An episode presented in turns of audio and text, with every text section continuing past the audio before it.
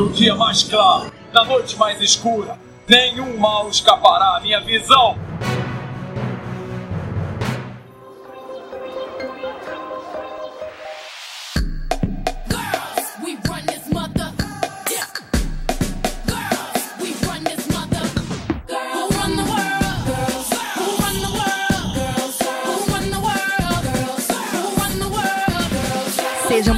Bem-vindos ao setor 2814. Eu sou Carol Bardesi. E aqui é o Bruno Castro. E hoje nós viemos falar um pouco sobre representatividade feminina nas HQs, né? Sobre qual a importância de ter mulheres nas HQs, de ter mulheres aí fazendo quadrinhos. E para isso nós trouxemos um grande time. Meninas, podem se apresentar. Eu sou a Lê. Eu agora, como vai sair no ano que vem o cast, eu sou da Argus Cast. Essa é novidade pra gente, hein, Ale? Dá para falar um pouquinho É, então, mais? é. Então, vou falar um pouquinho assim. Na verdade, assim, eu até dezembro estou vinculada ao QG Comics, né? Para quem conhece, né? Tem podcast, tem a parte de notícias que é a minha parte. É, o ano que vem eu vou estar mudando de setor, né? De área. Aí eu vou empreender uma nova, vamos dizer, uma nova aventura. Aí agora será Argus Cast. Legal, legal. E vocês falam sobre o que lá?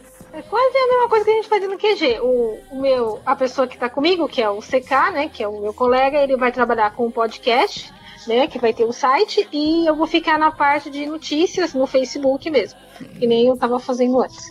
Ah, legal. Eu sou a Cal do Cultural Note e se vocês quiserem conhecer mais desse projeto, é só acessar o universo404.com.br e na categoria podcasts e encontrar a gente no Cultural Note. Ou então, se você quiser acompanhar a gente pelas redes sociais, é só acessar facebook.com barra culturalnote, twitter.com barra culturalnote e a gente também tá no Instagram como Cenote Podcast. Legal. A Cal já teve aqui com a gente, né, Cal? Gravando. É verdade, no Já é programa conhecida. da XP, bem Sim. bacana. Legal, então. Bom, então, eu sou a Dani Marino, eu colaboro com Minas Nerds, com Iluminerds, com Quadro a Quadro e com a programação da Gibiteca de Santos. Ó. Bastante trabalho aí, hein, Dani? É, gente, não é fácil não. E tudo, pelo menos que você falou aí, é, que nem o Minas Nerds, é voltado para esse lado também de feminismo, das mulheres nos quadrinhos e tudo mais. Então você já tá na área, né? sim, sim, o Minas ele tem é, como principal objetivo justamente dar mais visibilidade para as mulheres, tanto nos quadrinhos como no meio nerd. Então, eu sou Lady Sif, eu participo do multiverso Illuminerds, fazendo diagramação das tirinhas lá.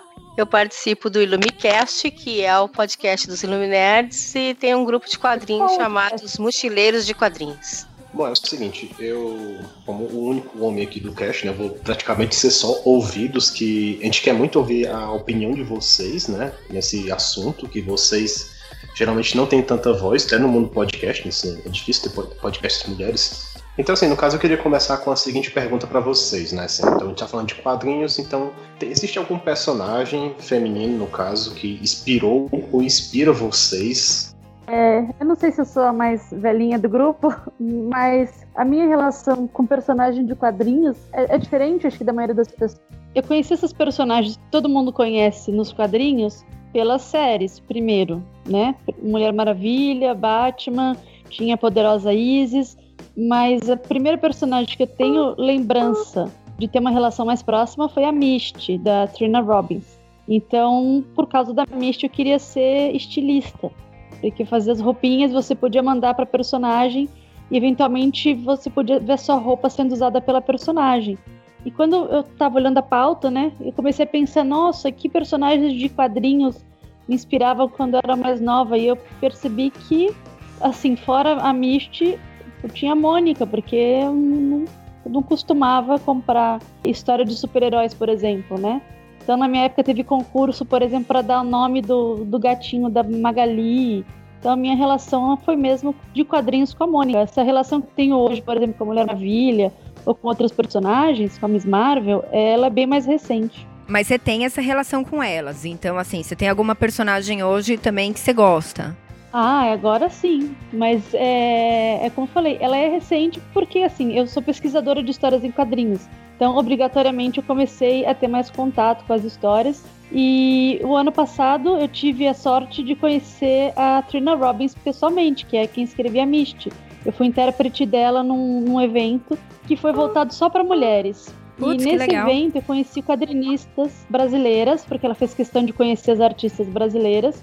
E foi nesse momento que eu percebi que, assim, não só existem muitas artistas, como as histórias, por exemplo, relacionadas a machismo que elas contaram, eram praticamente as mesmas que a Trina Robbins relatava nos anos 70, porque a Trina ela é uma grande feminista.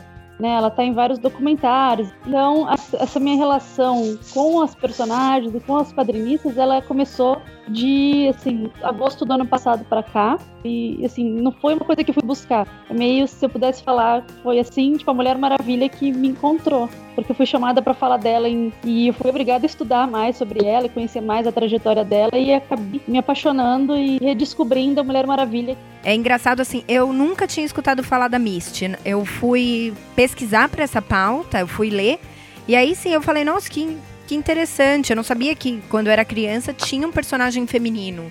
Era só realmente Turma da Mônica. Eu tive mais contato com Turma da Mônica quando era pequena, né? E com, com mangá. Então eu não, não tinha esse conhecimento da Misty, não. Achei bem legal o personagem. Ela é dos anos 80, né? É, ela durou pouco mais de um ano só, teve nove edições no Brasil só. Ah, pode ser por isso. É, então. Então, é, meus primeiros contatos com o quadrinho também foram com Maurício de Souza, né? Com a turma da Mônica, principalmente.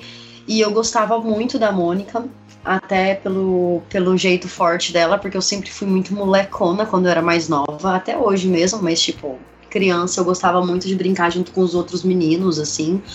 Mas esses tempos, né, inclusive para esse podcast mesmo, eu tava lendo alguns quadrinhos que eu tava conversando com o Fábio, né, que eu tinha sido convidada para participar aqui com vocês.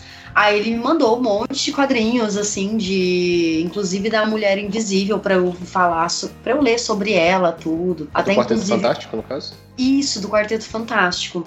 Aí da história dos heróis mais poderosos da Marvel, sabe? Capa dura. Sim, sim. Então, aí eu tava lendo sobre ela e, tipo, fiquei chocadíssima, né? Porque, ai, é horrível. Mas, enfim. Qual eu mais me identifiquei, que eu tenho vontade de pesquisar mais, como eu já disse, eu já não tenho tanto conhecimento, assim, sobre HQs, né? Além do... de Maurício de Souza. É, eu, gosto, eu gostei bastante da Capitã Marvel. É algo que eu fui lendo pensando, cara, é muito parte do que eu gostaria de ser, parte do que eu sou, sabe? É muito legal. Até a questão de gostos, de por ela trabalhar com a Força Aérea, e é algo que eu sempre gostei, de militarismo tudo. Militar, na verdade, não militarismo, senão as pessoas já montam em cima de mim, tipo, política, não. Mas eu sempre gostei dessa, dessa, desse clima mais militar e tudo mais. Até por quando eu era criança, eu morava perto de um quartel, né? Então eu sempre via isso e eu cresci vendo isso. Bom, acho que assim, acho que que nem todo mundo falou, né? Eu cresci um pouco assim, lendo um pouco de Turma da Mônica também, do Maurício. Mas assim, não vou dizer assim que na minha infância eu, eu lia muitos quadrinhos. Eu atualmente leio mais a Turma da Mônica Jovem, né? Que eu acho bacana. Assim, eu, se eu vou dizer que eu tenho uma, uma personagem, talvez, que eu me identifique, eu até andei depois pensando, né, por causa do cast, eu colocaria assim, eu sou hoje uma pessoa que está procurando criar uma identidade própria, né? Eu me compararia, assim, mais ou menos, é, vamos supor, de seriado, eu me compararia com a Supergirl, né? Mas no começo da primeira temporada, assim, no sentido dela tá procurando uma identidade própria, né? Quando ela começa, assumir o título e tal, e dela se desvincular muito do, do Superman, né? Ela eu me coloco assim hoje, querer ser uma pessoa que é procurando criar uma identidade para si, né? Então, quando criança eu tenho uma vivência parecida com a da Dani em relação a séries, assim. Tipo, a gente curtia muito Batman e Superman, aquelas séries camp que tinha. E mas a gente curtia também Mulher Maravilha e a Poderosa Isis, que tem quadrinho até hoje saindo, né? Uh, pra HQ mesmo, eu acho que eu tenho uma vivência de Mônica também, Tina, esse tipo de coisa assim. Depois, mais tarde, eu colecionei quadrinho, comecei a colecionar na minha adolescência, assim, início da minha adolescência. E aí tem muitas personagens que eu, que eu curtia muito. Eu adorava a Ravena. A parte feminina dos Novos Titãs era muito legal, assim, tinha tinha Estelar, que era alienígena, era mega poderosa, assim, tipo, não perdia para ninguém. Tipo, a Ravena, então, eu adorava todo o background, o visual dela, eu gostava de tudo, assim. E eu curtia muito uma personagem também que surgiu de uma dupla, que eram dois homens, no caso, que era o Rapine e Columba, da DC, bem antigos, e eles tiveram uma reformulação, e aí a Columba era feminina nessa segunda versão, no V2 dessa história. E, tipo, foi uma também uma heroína que eu curti muito, assim. E, tipo, hoje em dia tem muitos mais, assim, tem muita, muita personagem legal, tem grupos só de personagens, assim, que eu curto, tipo as Hat Queens, né? Tem alguma que te representa? Você fala, não, essa daí me representa realmente. Pelo estilo e por tudo mais. É. Não, assim eu não, não me enxergo. Talvez no espírito da Mulher Maravilha a gente se enxergue naquele lado de procurar justiça, de, de ser guerreira na vida, isso aí te inspira e de defender as mulheres também. Tipo. Sim. Não, eu achei interessante porque assim. É, eu não sei a vivência do Bruno. Bruno, tem algum personagem masculino que você gostava quando era criança e te representa e você fala, putz, eu queria ser aquele personagem? Porque assim, na verdade eu ia até falar de feminino, não que. Nesse não, não, é que eu queria fazer um paralelo, na verdade. O que que acontece? Por isso eu fiz essa pergunta. Porque uhum. a gente aqui, pelo menos eu, a, a Cal, a Lê, a Dani e a Lady, elas até liam, mas eu, quando era pequena, né, também não lia tanto assim.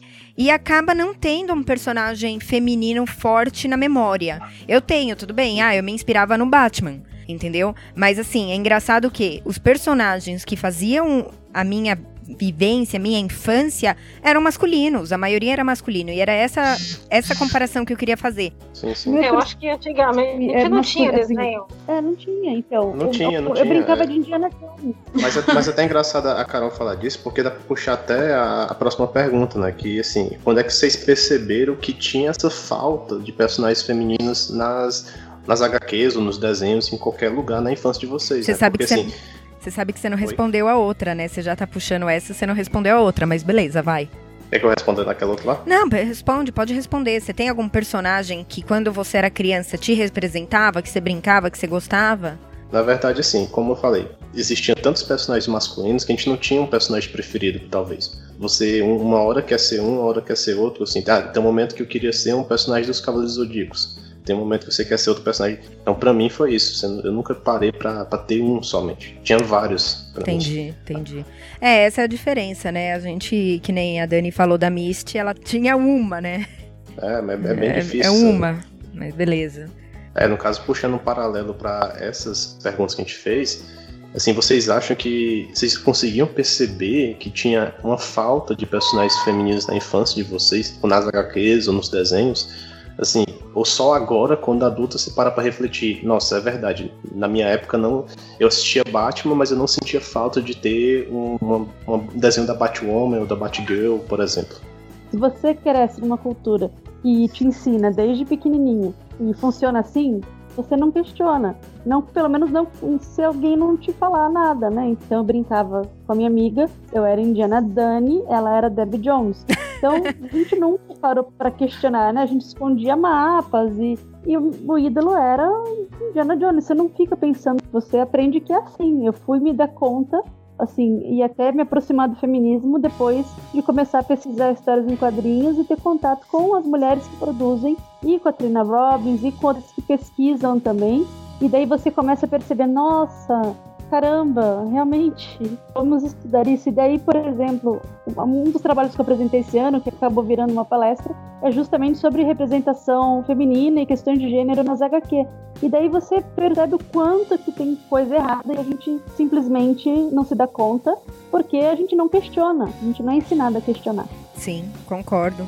Quando eu era pequena era a mesma coisa né? Então, moça direita, comportada, tem que ser princesinha, tem que ser bonitinha, arrumadinha, né? Não pode ver violência, então era totalmente protegida de violência. E é bem isso. Eu acho que eu só fui também me dar conta da falta de personagem feminina quando era mais adulta. Foi de um tempo pra cá só.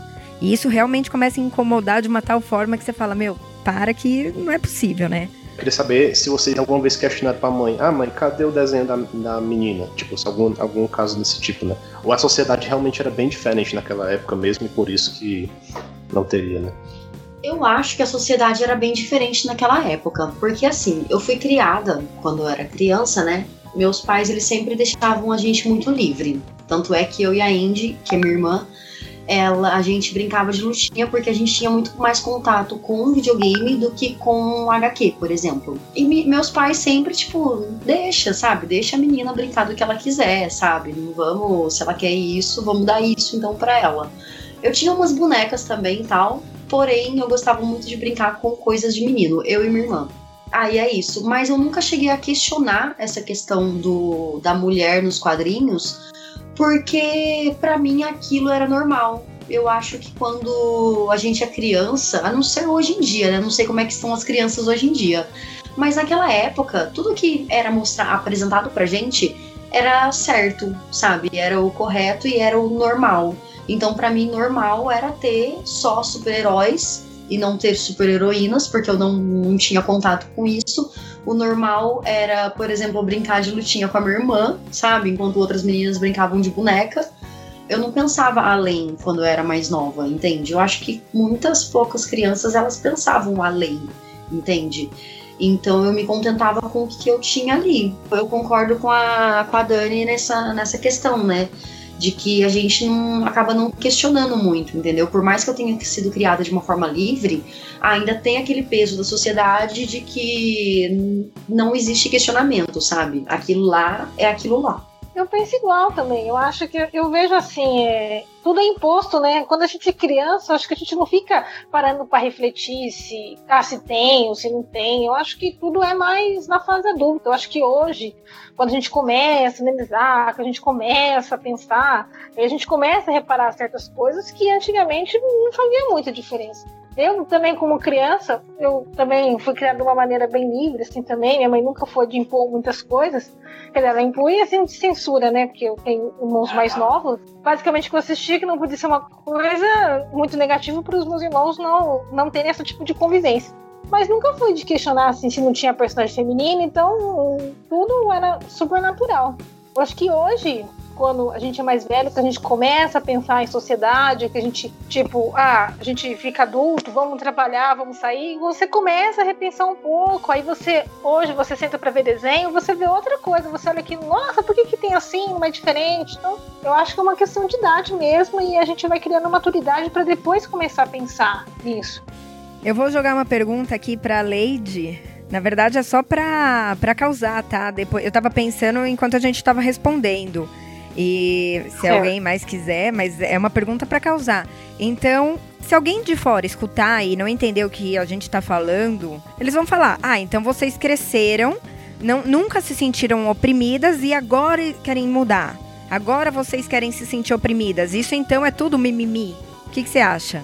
Então, que eu acho que a gente não cresceu se sentindo oprimida porque a gente não tinha consciência das coisas. No momento que tu ganha consciência, não é uma questão de se sentir só oprimida, é questão de querer mais. É questão de tu ler uma história e desejar que a protagonista seja escrita melhor. É uma questão de tu ver uma protagonista que tem dignidade ou que ela representa alguma coisa, daqui a pouco ser vestida feito uh, um objeto sexual, é tu te irritar com sempre o personagem feminino ficar de lado, toda a importância ser direcionada para o masculino, é tu querer te ver representada. Quando tu é criança, tu não tem esse tipo de consciência. Então, quando tu cresce, tu tem consciência de o quanto tu quer te enxergar em todos os segmentos. Tu quer ser representada, porque a arte é uma representação uh, da sociedade, a arte é uma representação da humanidade. Então, se a gente não tá lá, a gente o quê? Não existe? Ah, ou a gente tá sempre sendo retratada como menos, ou como incapaz, ou então como vítima. Então é só isso que a gente é? Claro que não, a gente não é só isso. Então, eu acho que aos poucos a gente vai ganhando esse desejo. E aos poucos, quando tu vai vendo as falhas, os enganos ou as coisas que te desgostam nisso aí, isso vai crescendo, como em todo mundo. Se tu sofrer alguma, algum tipo de, de assédio ou algum tipo de coisa que te não te agrada, aos poucos aquilo ali vai acumulando. Tu vai olhando uma coisa que tu não gosta, no início aquilo te chateia um pouco, mas vai ter uma hora que vai cair a última gota no copo. Eu acho que a gente tá nesse, nesse momento agora. A gente quer ver mudar, tem que dar uma virada. Então, tipo assim, cresceu muita coisa, melhorou muita coisa, mas ainda em si, daqui a pouco tu vai ver uma heroína que tu gosta muito ser totalmente sexualizada e tu vai te desgostar de novo. Então, o que que é? Não é que a gente agora resolveu se, se oprimir na marra a gente ganha consciência ou a gente vai se enchendo o saco aos poucos, né? Não, é, concordo. Eu acho também, a geração, por exemplo, fazendo um paralelo, né? A geração dos nossos pais era uma geração e eu acredito que a gente vai criar nossos filhos muito diferente. Eu não sei se alguém aqui já é mãe. Eu sou. Ah. Eu sou. Eu tenho uma de 7 anos que é a pessoinha mais questionadora que alguém pode conhecer. E para os primos que não existe cor de menino e de menina, que menina pode brincar do que quiser e ela reproduz aquele discurso que ela me mandou, né? Sim, então, é então é muito legal. Eu acho que a geração que tá vindo aí vai vir uma geração bem mais consciente de o que, que ela pode fazer, o que, que ela deve fazer, né? Eu não, não sei porque eu não sou mãe, eu não sei nem como criar uma criança. Eu acho que ia ficar perdida, mas. é, é interessante pensar que, vamos supor, daqui uns 20 anos, assim, no dia que tiverem pessoinhas iguais a gente e tudo mais, e for feita essa pergunta, né, sobre você critica, você analisava quando você era mais nova, as HQs e tudo mais, garanto que com o, a educação de hoje em dia, pelo menos da gente, desse grupo aqui, garanto que muitas crianças vão falar, né? Não, eu questionava sim, porque não tinha mulher nas HQs e tudo mais. Porque a gente não questionava nada, sabe? O que eu ia falar é que, assim, questionamento da nossa parte não significa que não tenha sofrido a opressão, significa que a gente não, não tá dele, mas existem assim umas cenas de estudos sobre recepção cultural e fala do impacto nas nossas vidas. O que, que você percebe a longo prazo? Você percebe o comportamento feminino e comportamento masculino, por exemplo, de conquista, completamente numa palestra, a mulher ela começa pedindo desculpas, enquanto o homem começa contando uma piada qualquer lugar que a gente ocupe que não é aquele lugar que a sociedade impôs, a gente se desculpa por ele, porque a gente acha que não deveria estar ali. E isso é fruto de anos e anos de uma doutrina que fala você não tem que estar ali. Sim. Então isso é completamente nocivo para o nosso desenvolvimento, é, para nossa autoestima, desenvolvimento como seres independentes, porque você passa anos, a sua vida inteira acreditando que você não deve estar ali então você é diminuída, você tem sua autoestima sempre minada, percebendo que meninas que são artistas maravilhosas, reconhecidas lá fora, elas não conseguem falar, por exemplo, fizeram uma história em quadrinhos, né? Elas, elas mostram o trabalho delas sempre assim, olha, eu fiz trabalhinho, eu fiz é uma coisa simples e quando você vê é um puta de um trabalho, mas ela foi ensinada que ela tem que ser humilde, que ela não pode reconhecer o próprio trabalho, que o lugar não é aquele. Então, é, apesar da gente não notar essa opressão, nós somos vítimas dela, entendeu? Não é porque a gente não questionava quando pequena que ela não existia. A gente simplesmente não questionava. Porque nem toda feiticeira é corcunda, nem toda brasileira é bunda. Meu peito não é de silicone. Sou mais macho que muito homem. Qual que seria o padrão é, do personagem hoje feminino nas HQs que incomoda vocês? Que nem aquelas poses. Poses ginecológicas. Putz. Uhum. Até a Mulher Maravilha, que todo mundo gosta, mas ela tem que ser a magra, forte, né? Assim, musculosa, mas tem que ser magra. Se ela não tiver uma cintura de Barbie, não, não presta. Com um pernão de fora. Se você colocar no geral, né? Você colocar no geral, né? Você viu alguma. Vamos supor, não precisa ser da mulher específica, Mulher Maravilha, mas você já viu alguma. É, vamos colocar assim, alguma heroína que não tem a cinturinha? Sim, então, imagina. Todo, todas têm que ter, né? Tem a Fate. Poucas pessoas conhecem a Fate, né? É, eu não realmente É não que a editora não é muito famosa, acho que aqui ela não é lançada e tudo, né? Eu conheci por um acaso a Fate, mas realmente o padrão é, né? É, é a beleza, é, é a roupa curta. Não é porque tu é heroína e salva o mundo que tu também não tem que agradar todo mundo, estando, né, com as pernocas de fora, tendo seios gigantescos antes de correr. Essas coisas assim, né? É. A feiticeira escarlate, a... como é o nome dela, gente? A, da atriz? Elizabeth Olsen. né? Elizabeth Olsen. Elizabeth Olsen. Isso, Elizabeth Olsen. Ela falou que é, em nenhum momento foi falado para ela que ela teria que vestir a roupa original do personagem, porque ela falou: bom, se alguém tivesse que sugerir isso, ela ia passar muito mais tempo tendo que grudar fita adesiva nos peitos para segurar a roupa que lutando. Assim, você parar pra pensar, meu, um tomara que caia. Como alguém vai conseguir lutar com um tomara que caia? Você não consegue andar na rua com um tomara que caia. Né? Tipo, Exatamente, meu, exatamente. A que pessoa de se preocupa noção. com aquilo, sabe? É umas coisas muito É, bizarras. saltos altíssimos e tudo. Mas a gente tem uma mudança nisso aí, né? Agora tem, tem a Kamala, né? Que é a Miss Marvel. Vestidinha dos pés à cabeça e tudo, né? Sim. Porque. E, e assim, é amada por todos, não é dizer as mulheres que gostam dela e tudo. E não. Todo mundo adora ela, por toda a personalidade, por toda a vivência, por tudo, por todo o carisma dele, ah, sem precisar desse tipo de recurso. Eu não sou contra, eu não acho nada demais na roupa da Mulher Maravilha, mas assim, ó, a roupa da Mulher Maravilha é, é daquele jeito, mas daqui a pouco pega um desenhista que faz um seio extra, mais caindo pra cima, uma saia mais curta, um fundilho aparecendo numa cena, um salto altíssimo, umas maquiagens, cabelos exagerados, tudo isso aí te faz questionar: o que, que eu tô lendo aqui? Que história é essa aqui? Isso aqui tá dentro do contexto? Ela, isso aqui tá mostrando a vida dela depois do trabalho, entre aspas? Não, tá mostrando ela ali correndo, então pra que aquilo ali?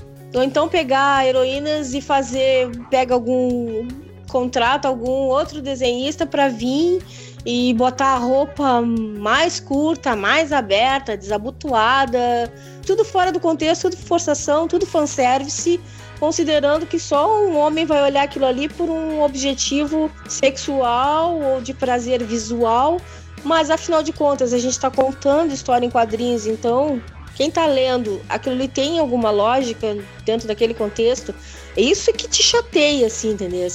É tirar do contexto e transformar num- num- numa coisa totalmente ah, objetificada, né? Acaba que te chateia totalmente por tirar do contexto, por, sei lá, por ah, transformar aquilo ali numa outra coisa que não é o que tu quer, não é o que tu deseja quando tu tá lendo um quadrinho de uma heroína, entendeu? É como se a gente Mas eu- tivesse que estar sempre bem produzida pra fazer o nosso trabalho, pra ter o intelecto, sabe? Outra coisa é que, não sei se vocês notaram, mas tá tendo uma onda de transformar personagens é, masculinos, dar o protagonismo pra uma mulher. Aconteceu isso com o Thor, que até todo mundo diz que é uma boa revista, eu não li. Uhum. E aconteceu com, com o Homem de Ferro, agora tem a menina, né? Só que assim, ela é menina mesmo, menina. E tipo, já teve artista fazendo capa dela, assim, mulherão, é, totalmente transformada, entendeu? Tirando aquele ar, assim, juvenil. Eu acho que é isso mesmo, porque o que eu ia comentar, o que praticamente todo mundo já falou, eu acho assim, uma das coisas que eu acho que incomoda muito é a questão do salto alto, né? E também a questão, eu, eu diria mais do decote, né? Sempre você repara, que você falou que nem falou da feiticeira escarlate, né, no filme.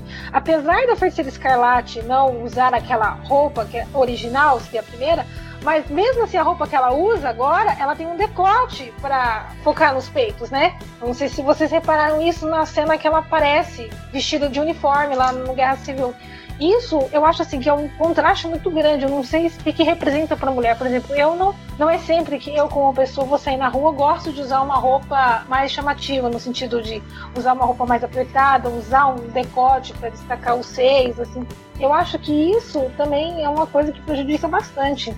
É, é complicado, né? Porque se você parar pra pensar, se um cara sair, pegar um uniforme, um colã, uma roupa Uhum. bem justa, pôr uma capa e sair na rua, vão achar só no máximo que o. Ah, é um louco aí andando de herói, sei lá. Se você pegar um É. biquíni com um buraco no peito e sair na rua, meu, você vai ser esculachada, vai ser. O mínimo, o mais suave, entre aspas, vai ser o gostosa. Isso se não surgir um puta Não, no meio que do caminho, né? Não, e quiçá um cara que vai parar o carro e perguntar quanto que custa o programa, né? Né? Porque no mínimo vai pensar que a mulher é, tipo, prostituta que tá na rua. Tipo, meu, É um enfoque objeto sexual mesmo. Completamente. Mas, né, eu me lembro de uma revista que saiu da Image aqui, que eu curtia muito, que era a Gen 13, não sei se vocês conheceram. Eu gostava da história. A história puxava um pouquinho até uma ideia de Stephen King na Incendiária, que era que era filhos de pais que fizeram testes no laboratório nascendo superpoderes. A ideia era legal, era sobre adolescente, mas a, a exploração do desenho em cima da menina principal era um troço assim que tipo por mais que eu gostasse, aquilo me desgastava. Então, tipo assim, o personagem crescia, ficava gigante. Então, vocês imaginam como é que sempre ela ficava em tudo que é situação, né?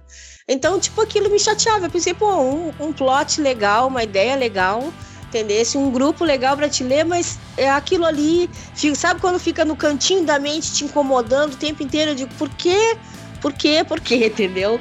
Então, tipo, esse tipo de coisa que a gente quer ver mudar. É, é impossível, assim, que o, que o fanservice, como chamam, às vezes, aquilo ali sempre acaba é, suplantando, às vezes, uma coisa muito mais interessante ou alguma coisa que tem mais contexto na história do que aquilo ali. É, é foda, porque eu tenho um pouco de alguma frustração sobre isso, né? Sobre a questão da imagem da mulher nas HQs porque acaba sendo uma frustração minha também. Eu falo minha, mas imagino que outras mulheres também tenham. Que é aquele lance para você conseguir, muitas vezes, quando você tem o, aquele padrão de beleza que é imposto, né? Peitão, bundão e cintura fina, é, você consegue muitas coisas, sabe? As coisas vêm de forma muito mais facilitada para você. Quando você não tem, você até consegue, mas de uma forma mais árdua, porque você tem que batalhar por atenção, batalhar pela, enfim, pela atenção mesmo das pessoas, entendeu? Então, é como se só o teu talento, né, ou o teu, é, o teu currículo bastasse. não bastasse. Uhum. Tem que. Exatamente. Tipo, um cara chega Aí ali com um gente... currículo igual o teu, não interessa se ele tá barrigudo, se ele tá meio, né, careca e tal. Uhum. Tu não, tu tem que estar tá dentro do padrão, porque a mulher tem que estar tá sempre é, de vitrine, né? Pois é, exatamente. Então, isso, no, nas HQs, é, mostrar uma mulher com padrão, meu, impossível de se chegar, sabe? E com o peito saindo pro, pra fora da roupa, assim. Eu me sinto um pouco frustrada por mim, sabe? Porque eu fico imaginando, quer dizer que é assim, entende? Que eu tenho que me expor para conseguir o que eu quero, entende? Então quer dizer que eu tenho que ser assim. Isso que me choca um pouco. E a questão da HQ, que eu até queria comentar, né, que eu tava até conversando com o Fábio uma vez. Aí ele ele me passou a Mulher Invisível, que eu já falei no começo do programa. E o que me chocou mais assim nela é que ela tinha o poder de ficar invisível apenas. e ela era mãe de família que cuidava da casa e tudo mais. E ela fazia só isso, sabe? Ficava na cola do marido. E eu assim, gente, tipo, como assim, sabe? O fato dela ser mulher, ela tinha o poder de ficar invisível. E daí ela começou a ganhar poderes e tudo mais. Inclusive, hoje eu tava falando com o Fábio que os poderes dela, eles são mais de defesa do que de ataque. Então, mesmo que eles tenham evoluído com a personagem, ela ainda é uma personagem mais de defesa e passiva, sabe? E isso às vezes me deprime, entende? Ah, é isso mesmo que ela acabou de falar agora. Mas é que da mulher, da mulher invisível eu já vi várias matérias falando a esse respeito. Inclusive, é, quando fizeram a primeira vez o filme da, da, do Quarteto Fantástico, que tinha a Jessica Alba, né? Uma uhum. que o pessoal fez muito, inclusive quando teve o segundo, foi justamente por isso, que a Jessica Alba só tava lá porque ela era bonita. Então essa uhum. era a única razão dela ser mulher invisível. Inclusive, eu acho que foi a própria atriz que comentou, que disse que, ah, quando eu tava fazendo o segundo, ai, chora, linda Jéssica. Que disse que era isso que o diretor falava pra ela, era só porque ela era bonita, então ela tava lá. Mas a gente conversando sobre o quadrinho, todo mundo acha que do Quatro Fantástico, a única, a única que tem poderes fantásticos mesmo é ela. Os outros são todos uns cururu. Um estica, um é umas pedras e o outro pega fogo. Ela faz umas coisas incríveis, assim. Ela tem uns escudos, ela, ela muda, ela é. Tipo, ela tem um monte de coisa. Só que o protagonismo nunca é dela. Entendeu? Mas então... se tu conversar com as pessoas, todo mundo concorda que ela é o maior personagem ali. Mas ao mesmo tempo, ela não é tratada como o maior personagem. Então, tu... isso aí é frustrante, né? a Mulher Invisível, a sua história, ela tem tanto intelecto quanto o marido dela, que é o Reed Richards, né? Ela tem o intelecto páreo com dele. Talvez não sei, assim, eles consideram ele como um intelecto maior, mas eu acredito que do que você percebe pela história, ela é tão inteligente quanto ele. Ela contribui muito para ele. E isso é também mal aproveitado. Ela só é o rosto bonito que casa com ele, fica lá cuidando da casa e não coloca essa paridade também dela ser bem inteligente, como ele é. Exatamente, exatamente. Inclusive, ela é conhecida como primeira dama, né? Realmente não gosto de 4F, dessa estrutura de família aí, porque é realmente é a estrutura de família em que a mulher é, ela era quase uma dona de casa mesmo, mesmo ela sendo, ela tendo os poderes e tudo mais. Então, eu realmente não, não consigo gostar dos personagens por causa disso. Nunca me interessei em ter as revistas e tudo, porque ele, ela, eles realmente me chateiam aquilo ali, aquela estrutura ali realmente te chateia, porque tu não enxerga aquilo ali além de, de uma família das mais cururu possíveis. Né? Vocês falando da Mulher Invisível, eu lembrei que o marido dela, né, o Reed, ele é um dos homens mais inteligentes do universo Marvel, tudo bem? Tudo aí, bem, é não, então, eu... Não, eu só, eu só ia perguntar, aí eu, eu, fui procurar na internet, assim, os personagens mais inteligentes da Marvel e da DC, certo? Tem um, um site mostrando os 17 mais inteligentes da Marvel. Chuta quantos personagens femininos estão neles. Nossa, tiver um é muito. Zero. Exatamente, zero. Zero, zero. Posso zero, zero. 17. E, é. e, da DC tem 10, mas inteligente chuta quantos? Ai. Zero dois. também, pronto. Zero. Caralho! Exato. Não Eu existe nenhuma, nenhuma personagem feminina inteligente no universo DC e Marvel nas HQs. A única mulher inteligente que eu já vi da DC em qualquer mídia, em série, que é a Felicity, que é uma hacker, qualquer coisa. Assim, uhum. hacker não conta porque, sei lá, a gente só inventa milhares de absurdos. Ah, assim, sei lá, eu considero a Oráculo, quando, né, antes dessa Isso. mudança que fizeram na Batgirl, eu considero a Oráculo extremamente inteligente, estrategista, organizada, eu achava ela assim demais mesmo, mas é, claro, né, que quando eles têm que decidir dela. a fulana é mais inteligente ou fulano é mais inteligente, quando eles fazem a lista, provavelmente não colocam ela em nível nenhum, né?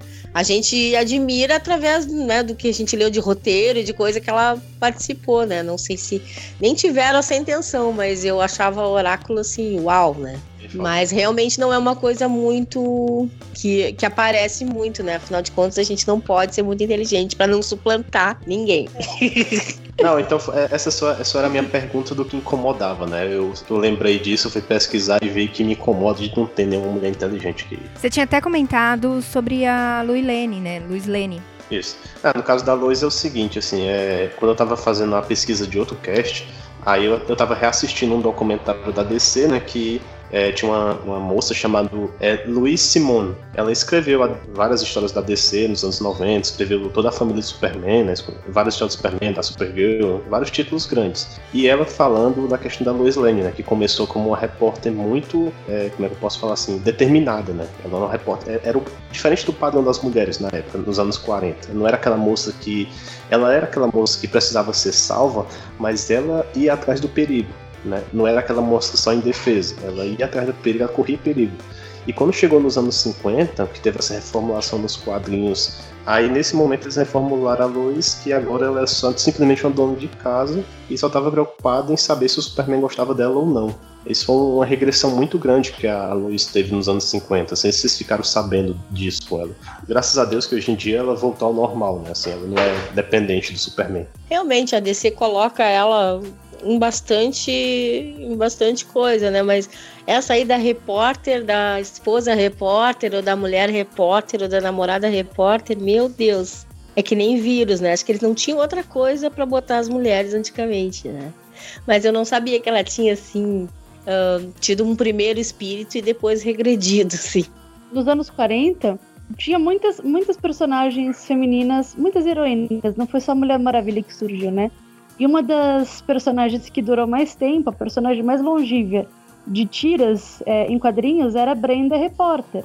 É, Brenda Estrada Repórter, que era uma série que fazia muito sucesso, durou até 2011, sempre desenhada e escrita por mulheres, e era desenhada pela Dália Messick, e a princípio as pessoas achavam que era um homem que desenhava, porque como fazia muito sucesso, ninguém ia supor que era uma mulher. E quando ela veio a público e falou que era uma mulher, as pessoas ficaram chocadas, ela teve que mostrá-la desenhando e tudo mais. Então assim, a, a Lois, ela pode ter também uma inspiração da própria Brenda, assim como a Mulher Maravilha, ela tem uma influência da Miss Fury, que foi criada também por uma mulher, pela Tarpe Mills. E essa reformulação que teve nos anos 50 afetou todos os heróis e, e as heroínas, né? Porque nos anos 50, quando depois da guerra, criação dos subúrbios americanos, os, as pessoas se afastaram dos centros e a principal preocupação dos americanos era a delinquência juvenil. Então teve lá o caso do, do Frederick Welton, que escreveu A Sedução do Inocente, o Código dos Quadrinhos. Isso refletiu em todas as histórias em quadrinhos. A Mulher Maravilha, que foi criada como uma personagem super independente, poderosa, ela virou romântica, ela tinha ciúmes, então os quadrinhos que, que surgiram nessa época eram quadrinhos adolescentes no estilo do arte, entendeu? Até chegar nos anos 70 e ter a segunda onda do feminismo e tudo mais.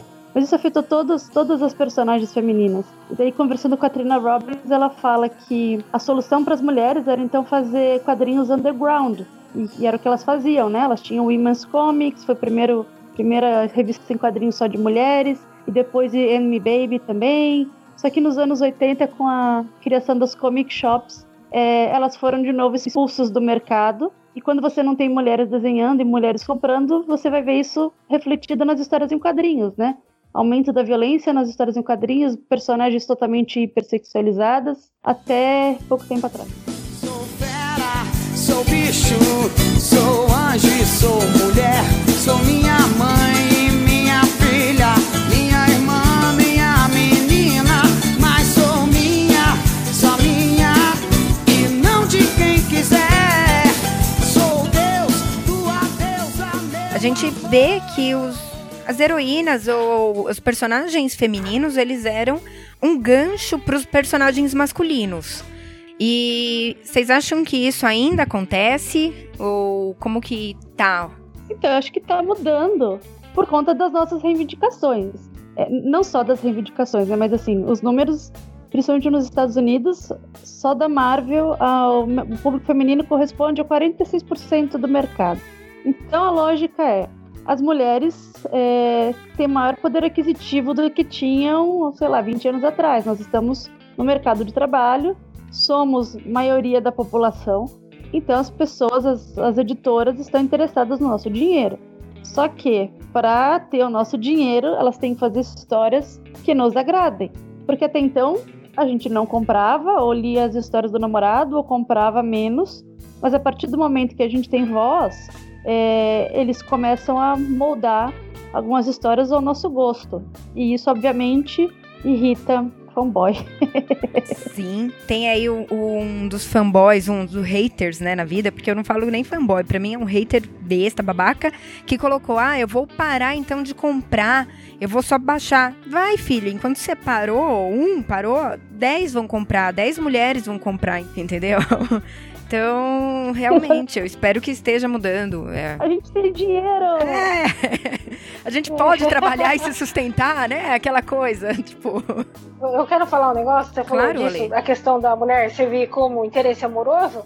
É, esse foi um, um dos fatos que sempre pra mim me incomodou, porque eu nunca gostei muito de ver nada relacionado a herói, justamente por esse detalhe da mulher sempre, ela só tava ali pra servir como ponto romântico pro herói. Isso pra mim sempre me desagradou.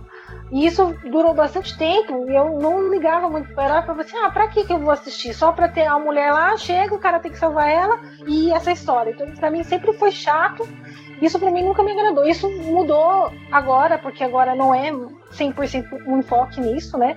Pelo menos assim, a história é muito mais empolgante. Tem um nome isso, É. que é a, a lista que a Gayle Simone criou nos anos 90, que se chama Women in Refrigerators. Essa expressão Ah, do refrigerador é usada até hoje. Quando você fala, ah, vai colocar a pessoa no, no refrigerador. E uma moça vai até fazer um, um livro chamado Os Monólogos do Refrigerador, que fala justamente sobre isso. Nos anos 90 ela fez essa lista, e ela pegou todas as personagens, da, até 90 e poucos, assim, que eram brutalmente assassinadas ou estupradas, ou é, abusadas, ou violentadas, ou que serviu apenas como propósito por protagonismo do personagem principal. E, meu, essa lista ela é enorme, ela não tá atualizada desde, sei lá, 90 e poucos, mas ela virou uma referência. Então, se vocês procurarem lá Women in Refrigerators, vocês vão ver uma lista de uma série de personagens que só serviram para isso durante muito tempo. Então, assim, é um fato. né? Você vai ver pessoas que nem o Manara falando: Oh meu Deus, eu estou sendo censurado porque não posso mais mostrar a bunda da personagem na história em quadrinho. E mimimi. É, mas sabe o que eu acho mais errado do que o Manara? É a Marvel contratar o Manara para fazer uma capa da Mulher-Aranha. E a gente também tem que ir em cima dessa editora e dizer: não, eu não quero a Mulher-Aranha de bunda para cima na capa só com o objetivo de mostrar a bunda para cima, não tinha outro objetivo aquilo ali. Aí tu fica pensando, por quê? Entendeu? Por quê? Depois, né, fica, né o, sei lá, o artista lá fica dizendo não sei o quê, não sei o quê, mas a verdade é que assim, ó, qual é a intenção dessa editora? É a mesma coisa que tu convidar o Serpieri ou qualquer um desses para fazer a capa de qualquer heroína. Então, então bota um homem lá de bunda para cima ou de perna aberta pra gente ver também. Então, então, então generaliza isso aí. então queremos ver assim, todo mundo, que, né? A reclamação dos caras sobre essa capa, assim, ah, essa, essa é uma pose que uma pessoa aranha faz. Aí eu assim, é, é sério que ele vai falar. Ele conhece muitas pessoas aranhas, né? Ficar batendo boca com hater. Meu, se vocês derem uma olhada lá no site do Iluminado, eles têm, sei lá, trocentos textos meus falando como rebater crítica X. E daí você vai lá e dá dados, porque nem desenhando, gente. Tá faltando as pessoas lerem, uh, pensar um pouquinho, entendeu? Que não custa nada. E, tipo, né, avaliar. Tu acha que é tua heroína, tu gostaria de ver o teu herói, então, masculino, numa posição dessas, que não tem nada a ver com heroísmo. Não, porque se fosse uma revista erótica, tudo bem. Era uma revista erótica. Então tá. Mas na capa de uma revista de, de herói, por quê? Aí que eu pergunto, por quê? Até o Bruno colocou aqui, né, um dado de uma pesquisa que teve que realmente, isso em 2014, que somente 10% dos artistas que trabalhavam na DC e somente 9, vamos, né, por aí 9% da Marvel eram mulheres.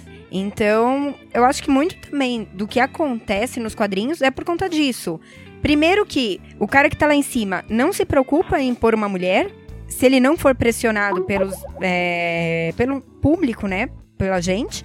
Aí o cara que tá um pouquinho mais abaixo desse do chefe, vamos sim dizer, ele fica também de mãos atadas muitas vezes. Ele pode até querer falar, mas não fala porque vai perder o emprego ou não tem aquele poder. E não é por falta, na verdade, que a gente sabe que tem milhares de escritoras, desenhistas aí, mulheres maravilhosas, mas elas não estão onde deveriam estar, que é nos cargos altos de uma DC, de uma Marvel, comandando realmente, né? Na assim. DC teve a da Vertigo, que quem criou a linha da Vertigo, que era maravilhosa e tudo, foi uma mulher. Foi ela que reestruturou e fez daquilo um grande sucesso, né? Então eles deviam pensar mais em colocar em dar esse cargo também, esses cargos de decisão mais para as mulheres, porque quando aconteceu foi muito bom, pelo menos, porque não sei vocês, mas eu amo a Vertigo assim mais que tudo na vida. O próprio Jorge Pérez, quando ele pegou a Mulher Maravilha, disse que ele insistia muito para ter roteirista mulheres. A DC, principalmente, mais do que a Marvel, ela é extremamente é, conservadora nesse sentido, né? O, o Berganza é um assediador conhecido, todo mundo sabe que ele assedia todo mundo lá no, na, na DC. E o que, que a DC faz? Ao invés de mandar ele embora, a DC dá uma sala para ele, para ele ficar isolado, para não ter contato com mulheres, né? É capaz de você falar, não, só 10% das mulheres são quadrinistas, é, ah, porque não tem mulher boa? Porque a mulher não se esforça para estar tá lá. Eles é. falam, eles Meu, falam é... que as mulheres que desenharem a altura dos homens, elas serão indicadas. Então, elas serão premiadas. Isso, gente, eu ouvi de pessoas que trabalham com quadrinhos, com homens, num dos, dos blogs com, com quem eu já trabalhei, as meninas falaram isso. Até que eu cheguei e falei assim: olha, deixa eu falar pra vocês, essas mulheres que vocês dizem que não existem, que desenham mal, que são panfletárias, então, tem um moço chamado Paul Gravett é, eu sempre uso essa história, muita gente já ouviu, mas, né, o quê? Tem gente que não ouviu ainda. É, ele é um dos maiores editores de quadrinhos do mundo. Ele veio pro Brasil, ele conheceu as nossas artistas, falou que elas eram maravilhosas e ia colocar elas numa exposição em Londres, uma sala só para as artistas brasileiras, dentro da exposição com artistas femininas, porque elas são sensacionais. E daí você fala isso depois, ah, então, então, pô, Dani, então ajuda a gente aí a fazer um roteiro. Ah, é verdade, vamos procurar saber mais. né? Você precisa ter seu discurso legitimado por um homem, e daí as pessoas então começam a falar: ah, realmente, pode ser que talvez elas desenhem um pouquinho. Meu, isso é o mais foda, né? Você precisar colocar um homem como exemplo ou pôr um nome de um homem pro cara te aceitar. É, exatamente. E aí, aproveitando também, então, a gente tá falando, né, das escritoras, quadrinistas, é, é até uma coisa que a gente levantou, mas será que a gente tá comprando dessas mulheres, a gente tá apoiando esse mercado feminino? Porque, querendo ou não, é, eu, pelo menos, eu não compro, eu vou admitir. Eu acabo, assim, lendo, ah, tem tal, tal, tal, mas eu realmente pouquíssimas vezes fui atrás para ler e comprar. E a gente sabe que, infelizmente, não adianta você só ler pela internet. Você tem que comprar para dar movimento no mercado. Né, para falar que a pessoa existe. Então, eu não sei se também a gente reclama, reclama, reclama, mas se a gente tá fazendo alguma coisa para essas mulheres se sobressaírem, né? Eu tô. É, até, até, no caso, assim, um da desculpa dos caras, assim, ah, vocês estão reclamando, mas vocês não compram as revistas, tipo da Gil Simone com a Batgirl, que tá escrevendo muito bem e tal. Assim, o pessoal para muito para reclamar, mas quando tem coisa boa no mercado, não tá comprando. Aí acaba que, assim, ah, por isso que não tem mulheres escrevendo essas coisas, porque o pessoal não compra. É mentira. Ô, Dani. É mentira. Você falou que você tá, Oi. né? Então faz o seguinte, você tá fazendo como e o que que a gente tem que fazer? Porque também eu acho que, às vezes, o que falta não é só divulgação, mas pode ser, falta ir atrás, mas também falta divulgação. E aí tem gente escutando aqui a gente e fala: Meu, eu quero ir atrás, eu quero conhecer, o que, que eu preciso? Bom, primeira coisa, é, existem vários coletivos é, femininos no Brasil que são responsáveis pela divulgação e dar mais visibilidade para essas mulheres porque, de fato, o que, que elas perceberam? As antologias, as premiações não incluem os nomes delas. Né? Você pega é, o melhor fabuloso quadrinho brasileiro, tem uma menina. Na indicação da HQ Mix, ano passado também deu uma série de bochichos também por conta da campanha, que era horrorosa. Mas, assim, é uma luta constante. E daí, então, você tem Ladies Comics, que é um, um coletivo feminino, ele é de Minas. Ele costuma fazer encontros e no FIC também com as publicações das mulheres quadrinistas. Essa semana o Minas Nerds lançou a 11 lista de mulheres quadrinistas brasileiras. Então, para vocês verem, já está na 11 lista só de mulheres brasileiras que produzem quadrinhos. Tem o coletivo Mandíbula, tem o Quadrinhos do Mundo, que ele é misto, mas também tem bastante menina. O Fictícia também é um selo misto, mas tem a Camila Torrano, a Priui. Então, assim, é, elas existem. O problema é que, assim, nas grandes mídias, você não vai ver é, ninguém falando delas, né? Então, os blogs especializados em quadrinhos, como é o caso do, do Quadro a Quadro, ou do Minas Nerds, que tem uma sessão só para isso, você vai ver resenhas e divulgação desses trabalhos. O Catarse também, quando a pessoa entra no Catarse, porque a maioria dessas artistas elas costumam financiar seus trabalhos por meio de crowdfunding, né? De financiamento coletivo. Então, se você entra no Catarse, você consegue ver a lista de quem está produzindo, ver a sinopse do trabalho e decidir se você apoia ou não. Na semana que saiu o Catarse da Mariana Canin, que se chama Black Silence, eu acabei de ler e é uma HQ maravilhosa. Um blog grande, assim, de, de quadrinhos tinha dado uma baita visibilidade para o catarse dos super-heróis brasileiros lá do Amazonas, que eu particularmente achei horroroso. A mesma coisa, quadrinhos com um monte de personagem hipersexualizada, posição ginecológica, né? Mais do mesmo. E ninguém tinha falado nada do catarse da Mariana. E é simplesmente sensacional. E você tem também a Germana Viana, que produz a Lise Bordello, para vocês terem noção de como é uma narrativa que não tem nada de panfletário, o meu orientador é um dos maiores pesquisadores de quadrinhos do Brasil, né? É uma pessoa assim que já está nessa há muito tempo, ele conhece muito bem quadrinhos. Ele leu Liz Bordello e ele falou que é uma das melhores HQs que ele leu ultimamente. Então, assim, elas existem, é só questão de procurar nos lugares certos, né? E, e aproveita, então, explica para o pessoal que está escutando e às vezes não sabe também o que seria coletivo.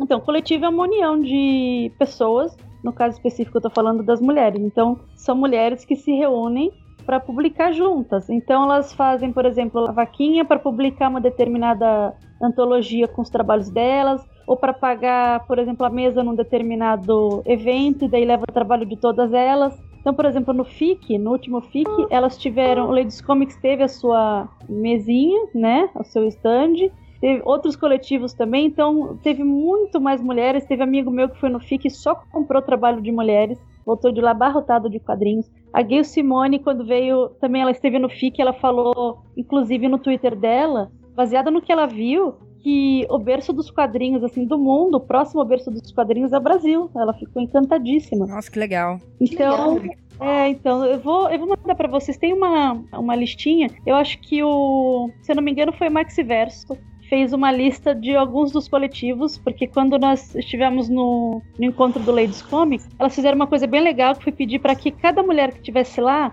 marcasse algum coletivo que ela conhecia no mapa do Brasil. Então, até o dia que fui embora, tinha 22 coletivos femininos de quadrinhos marcados lá.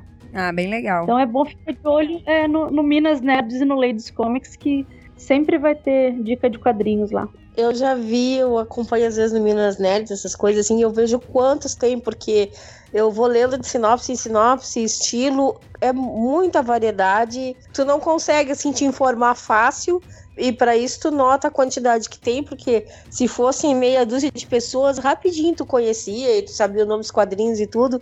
Eu tentei me informar disso melhor e tento acompanhar e tipo, é bastante gente mesmo assim. Então é uma coisa que te alegra, né? Porque tu vê que assim tem bastante produção. Então é uma escada provavelmente, né, como a Dani tá fazendo aí, vocês estão fazendo hoje também, dando informação pro pessoal onde procurar, porque às vezes falta isso aí, é uma comunicação, é abrir um espaço, né? Porque os grandes talentos estão aí. Com certeza as mulheres também têm talento, embora as nossas ainda estejam batalhando. Se a gente olhar as, as revistas mais vendidas, as que estão fazendo mais sucesso agora, vai encontrar o nome das mulheres lá, tanto nas, na, como roteirista como como artista.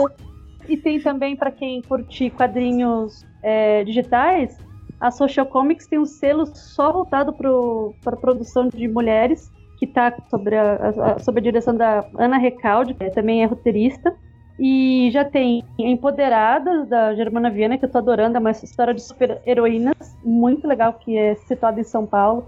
Saiu a Dadá também, com, da Renata é, Rinaldi. Vai sair outra Quimera, tem a o Halloi também. Então, assim, é um selo de quadrinhos digitais produzidos por mulheres.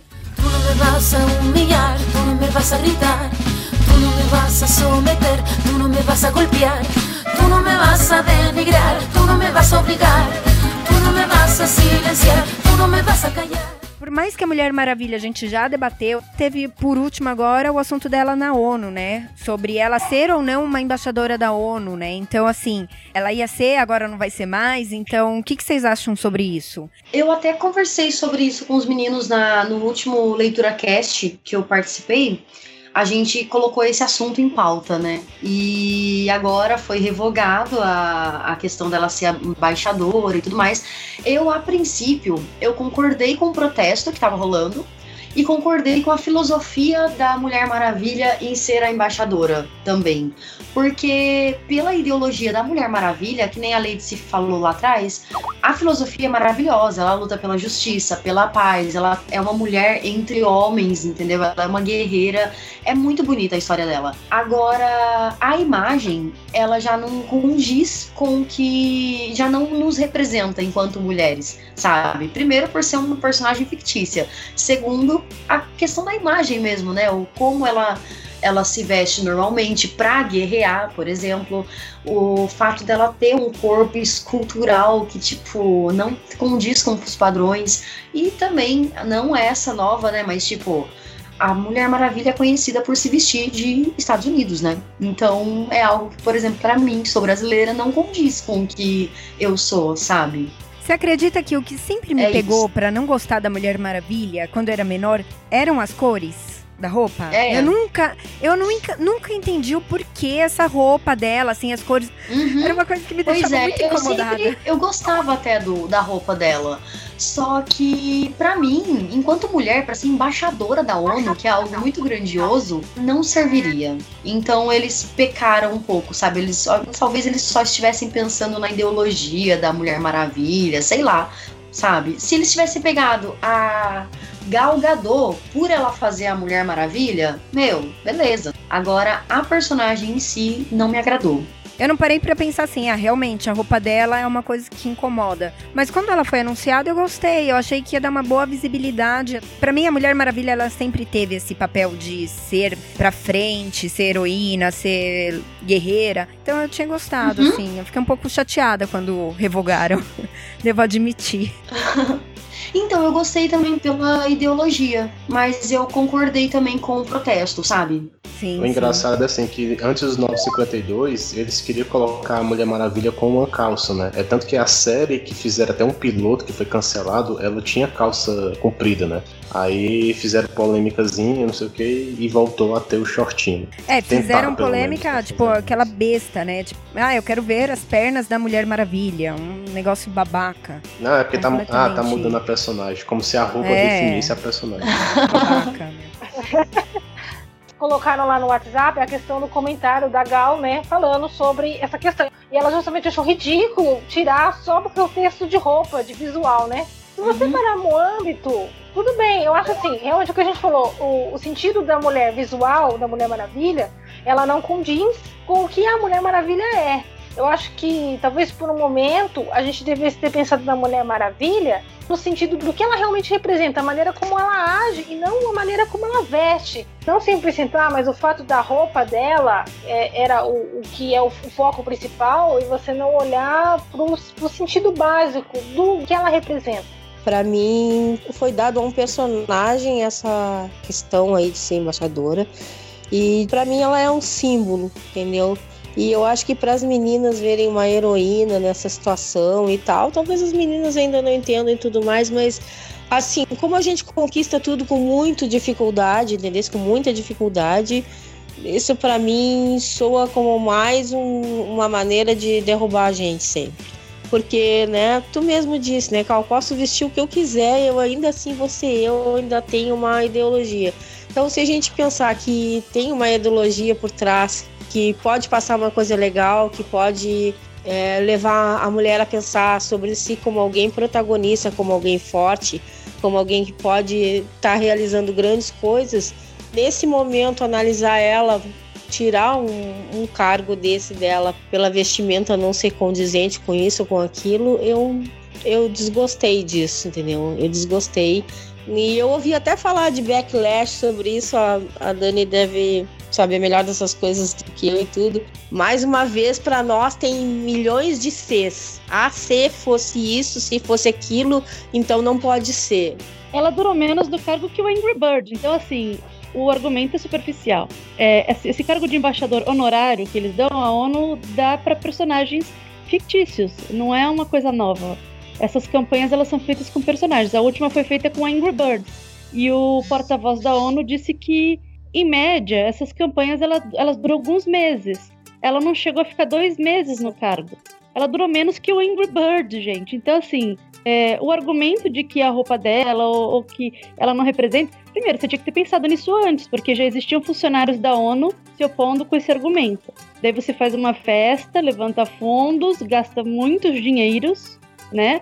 E você faz uma lista de todas as pautas em que ela vai estar à frente e daí, semanas depois, você tira ela do cargo. Então, meu, tá sobrando dinheiro, então, né? Esse dinheiro que podia ser usado de fato para alguma coisa concreta, é, você usa para bancar jantar com artistas famosas e depois se tira o cargo. Então, assim, não faz sentido. A Gal Gadot, ela se manifesta como feminista, ela também achou isso uma baita palhaçada, até porque algumas das pessoas que se opuseram ao cargo dela também são feministas. Entre as 45 mil pessoas que assinaram, haviam feministas também, mas é, as pessoas que, assim, que conhecem a história da Mulher Maravilha, a própria Trina Robbins a, e a Gay Simone, elas lembram exatamente isso que a, que a Cif falou. Você julga ela pela roupa e esquece 75 anos de história em que ela luta pela justiça, igualdade, uma série de outros valores que são extremamente positivos, para falar mais uma vez que a mulher não pode fazer alguma coisa por causa da roupa dela. Então, me pareceu muito incoerente, entendeu? Isso, e... Só um detalhe para falar aqui, só, só para encerrar, que a Mulher Maravilha ela é embaixadora nos quadrinhos, né? Só que no caso é embaixadora da Ilha Temícera, né? Só para dizer que seria legal ter uma embaixadora da ONU nesse caso. Sim. E da paz também. Sim. que, que vocês acham das mídias derivadas? Assim, em, qual a importância dessas mídias? Das super-heroínas aparecerem nessas mídias? Então, séries, desenhos, é, filmes. Então, por exemplo, vai vir aí o filme da Mulher Maravilha. O que, que vocês acham disso? eu acho assim ótimo, mas eu vejo assim, é uma área muito delicada, né? Esse, no começo do ano eu estava conversando com uma colega minha que é jornalista e a gente estava na época falando sobre a questão do, da procurando Dory, né? Que na época que saiu o trailer, o pessoal estava na polêmica falando: "Ah, será que vai aparecer o primeiro casal de lésbicas no filme?". Então essa era a polêmica, né? E aí eu Ai, falei para ela assim: ah, isso, isso aí tem que tomar um certo cuidado, porque veja só, começou uma fase tipo todo mundo fala: "Não, porque tem que aparecer um personagem homossexual na história, lá lá lá lá lá lá". Falei, você tem que tomar cuidado, porque na hora que você põe, todo mundo reclama, porque tá muito contextualizado, ninguém gostou da maneira que apareceu. Então, quer dizer, tem que aparecer, mas ele tem uma maneira certa de aparecer. Então, eu acho assim que foi, foi dado passos de formiga, né? Assim, e agora tá começando a vir mais filmes de, com mulheres na frente e tal. E isso é ótimo, desde que eu espero que eles façam isso com cuidado, para trabalhar de uma maneira bacana, para que não sofra um impacto muito grande das pessoas só criticar e falar que é coisa ruim, porque isso já é de tempos, né? Quando os e-mails da Sony vazaram, né? não sei se vocês acompanham a notícia, o pessoal falou que uma das razões por não sair filme de heroínas era porque não fazia dinheiro. Aí eles deram dois exemplos lá, um era da Elétrica na época e um outro filme de mulher. Mulher Gato. eu acredito. É, né, é, apesar que o Mulher Gato não conta muito, mas eu vi vários comentários de nerd falando assim: ah, que não, primeiro da Elétrica é, não faria sucesso porque o Demolidor não fez sucesso, então não faria sentido o da Elétrica fazer sucesso, e a Mulher Gato porque o pessoal horrorizou a, a versão feita pro filme. Eu acho que agora a gente está caminhando por um passo em que você está vendo um pouco mais de, de respeito e um pouco mais de tratamento de uma maneira melhor do que simplesmente você fazer um filme qualquer. Eu acho que o cuidado que a gente tem que ter é para não acontecer um pouco o que aconteceu com a Arlequina. Que pelo menos eu gosto do personagem, eu estava esperando muita coisa. Eu gostei dela no filme, mas eu acho que muita coisa ali foi desnecessário somente para venda, né? Eles fizeram aquele personagem, tipo, colocaram ela naquelas roupas que foi somente para venda. Né? Algumas poses que ela fazia no filme também. Então, acho que o principal cuidado quando você coloca uma personagem feminina no filme é não virar o que aconteceu com a Lerquina. Apesar dela ter feito um puta sucesso, todo mundo adorou, fez um monte de cosplay, vendeu um monte de coisa dela, né? Exatamente. E eu acho que um filme que vai revolucionar isso é esse filme mesmo da, da Mulher Maravilha, pelo que eu vi nos trailers, né? Eu espero, né, pelo menos. Tô um pouco receosa, viu? Gente, mesmo for um filme horrível, vai ser lindo, vai ser maravilhoso. Porque pensa que 75 anos é a primeira. Ah, né? sim. Uhum. Então, você... Exatamente, exatamente. E ela tá... do Homem-Aranha, mil do Super-Homem e uma da Hora da Mulher Maravilha. Não, nesse uhum. sentido não tem nem discussão. Exatamente. E ela parece estar tá super forte também no filme, né? Então isso que eu achei o máximo, assim. Não, o meu único medo é que coloquem ela numa posição inferior do que ela deveria estar, né? Tanto como pose ou realmente inferior ao Batman, Superman, que eles vieram aí. Eu acredito que não vão fazer isso, entendeu? Eu acredito que com ela não vão pecar nesse ponto. Mas nunca se sabe, né?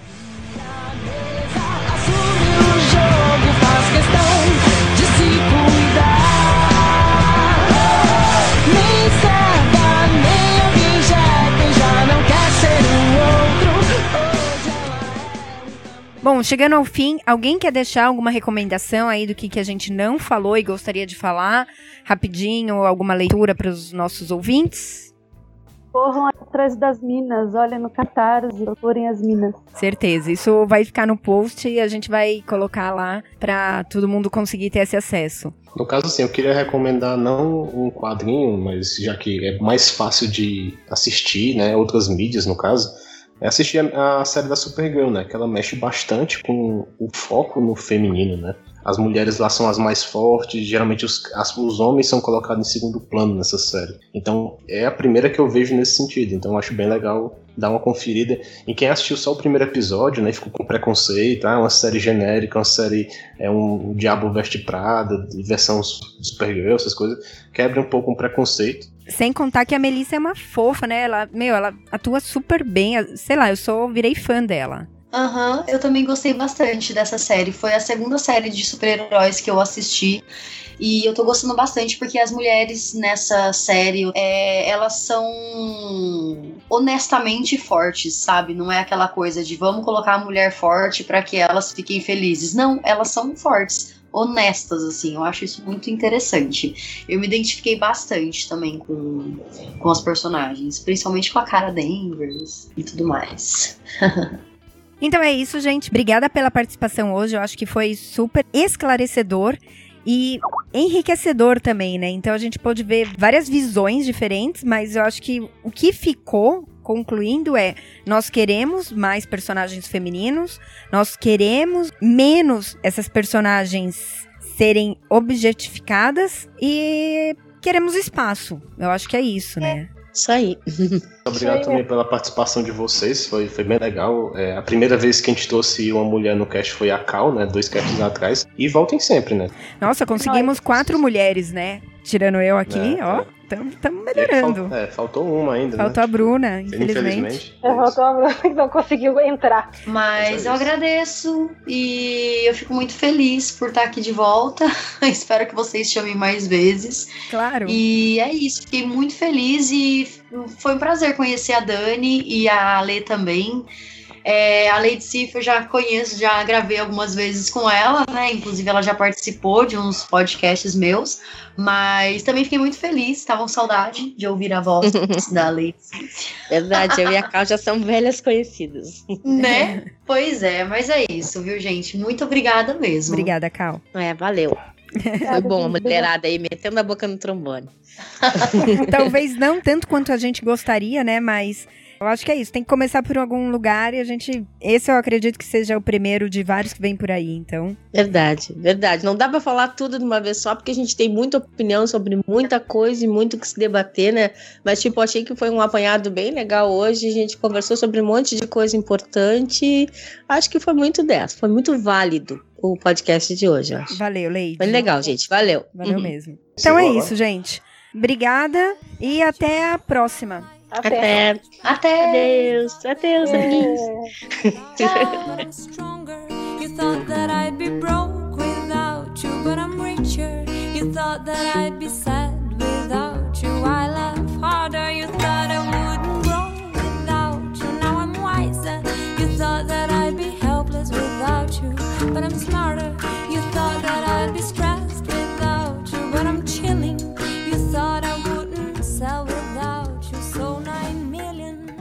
Agora, voltando, como sempre, né, para aqueles recadinhos básicos. Bom, antes de tudo, espero que vocês tenham sentido nossa falta. Por favor, alguém fala que percebeu que a gente não lançou cast durante um mês. Então, assim, esse cast que vocês estão escutando hoje, para quem tá escutando no lançamento, só para deixar claro, dia 15 de fevereiro, era para ter sido lançado dia 15 de janeiro. Então, assim, a gente teve um gap aí de um mês, né, de lançamento entre um outro. Então, espero que alguém tenha percebido isso. Se não percebeu, finge que percebeu e finge que a gente é importante em alguma hora, tá? É... Por nada não, só pra dar um ânimo. Então, pra quem não sabe, eu e o Bruno estamos mudando de estado, estamos indo morar em Natal. O Bruno já está morando em Natal, na verdade. Eu me mudo agora no final de fevereiro, definitivamente. E janeiro, então, foi uma loucura, porque janeiro eu me preocupei com a mudança. Foram dias e dias e dias fazendo, encaixotando coisa. Gente, dá trabalho mudar. Eu não sabia, não tinha noção, mas dá muito trabalho.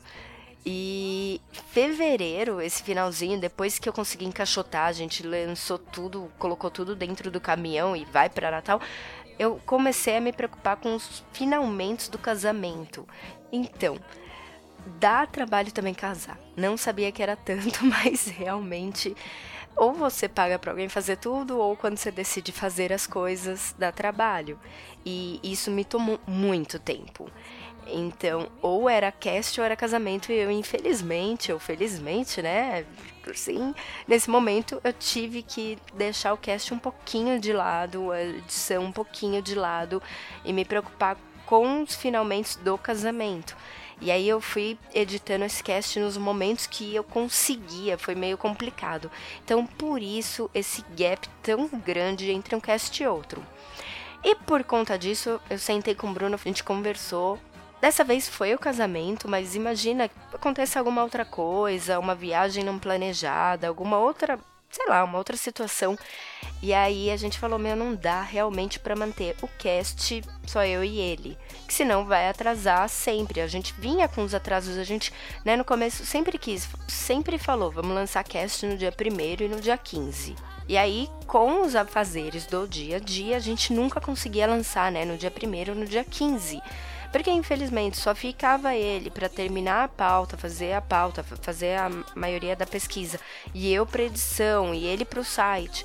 É muita coisa. E aí você junta o seu trabalho, junta as coisas, né, a sua vida social que a gente ainda tem que ter um pouco, junta as coisas de casa. Então, era muita coisa para mim e para ele, né? Então a gente falou, precisamos aumentar a equipe.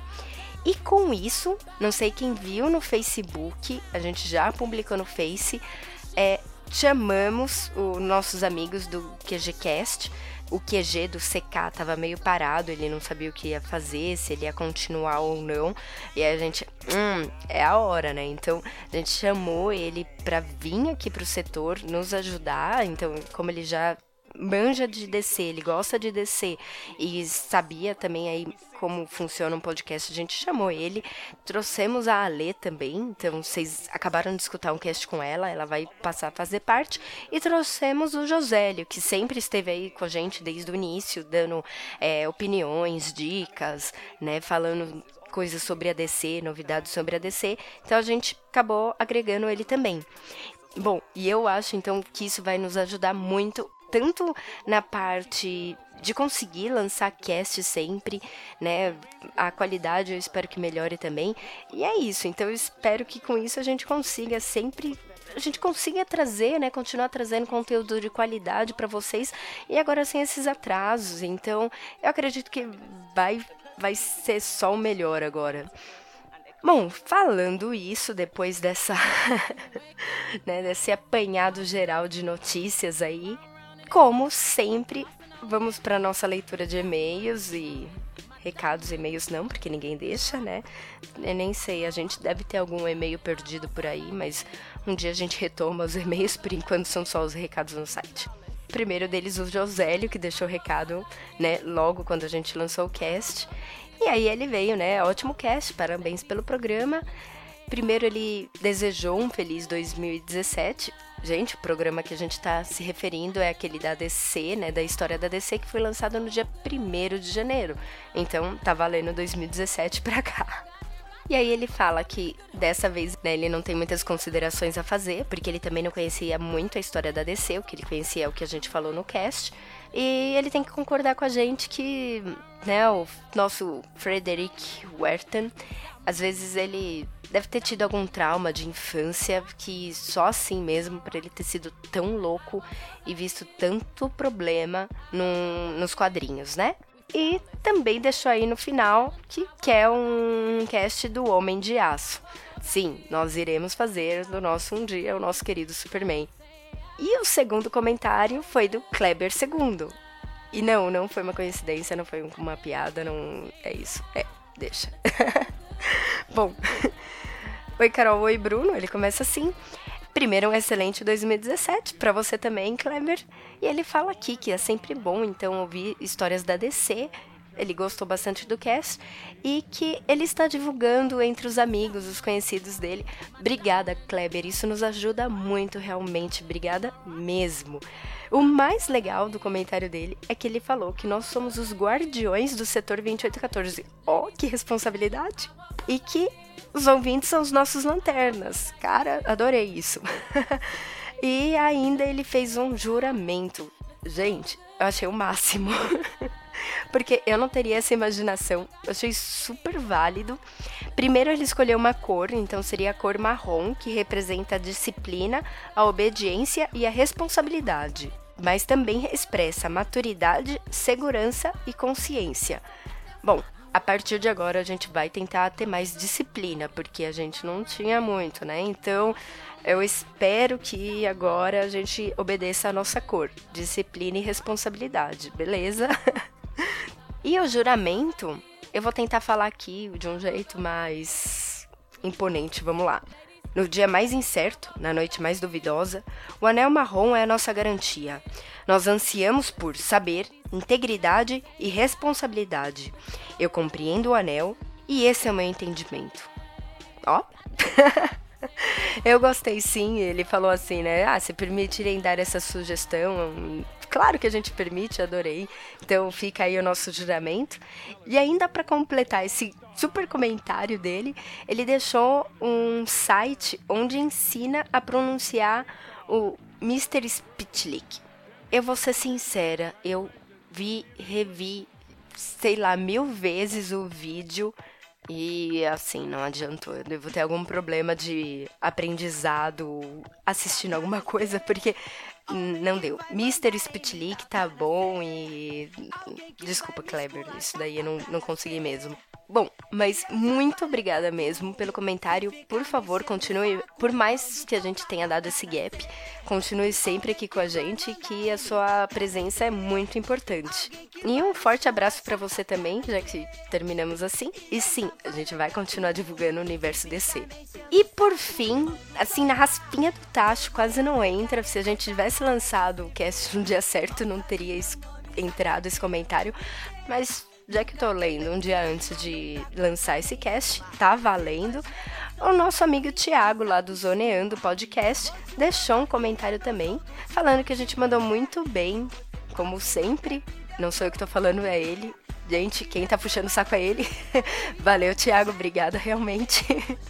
Bom, é, que foi daqueles podcasts que a gente né, ele viu que a pesquisa foi intensa, é o que a gente tenta fazer. Por isso nossos casts sempre atrasavam um pouco. Uma coisa que a gente preferia não lançar ou atrasar do que lançar alguma coisa assim, sem pesquisa. Se é pra gente falar alguma coisa da DC, é para trazer alguma coisa diferente. É claro, tem cast que é igual, tem cast que não vai bater tanto com o tema DC, que nem esse que vocês escutaram agora.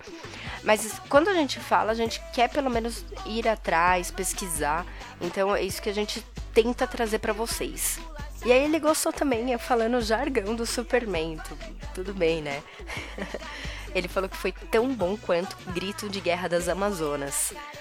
É, eu não vou repetir aqui. Então, quem quiser e não escutou, vai lá nos casts, procura isso que mico a gente só paga uma vez, né? Então, pior que tá gravado, né? Então, quem quiser, tá bom. E é isso, Diago. Então, obrigada realmente pelo comentário. E obrigada a todo mundo que escutou até aqui. Um grande beijo e nos vemos agora sim. Não vai dar nada errado. O casamento vai ser dia 18, então é o que eu falei. Se você escutou esse cast até o dia 18 de fevereiro, nós não casamos ainda, depois a gente casa. Então, dependendo da data, deu ou vai dar tudo certo. E, e é isso. Então, até a próxima. Alguém que vai me esculachar tá pra nascer.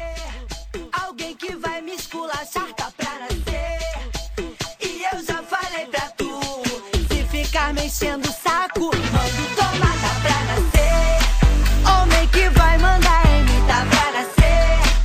Alguém que vai me esculachar tá pra nascer. E eu já falei pra tu: se ficar mexendo o saco, mando tomar. Tudo bem que eu tô desempregada agora, mas até aí. Ah, é um né? Tá, tá tudo bem. Tranquilo, eu faço frila. Né? Eu falei, o Bruno vai me sustentar por um tempo, entendeu? Então. Bruno, sei lá. Não. Pode falar Não, também. não, pode continuar. Na verdade, eu até me perdi na pergunta. Qual é a pergunta mesmo?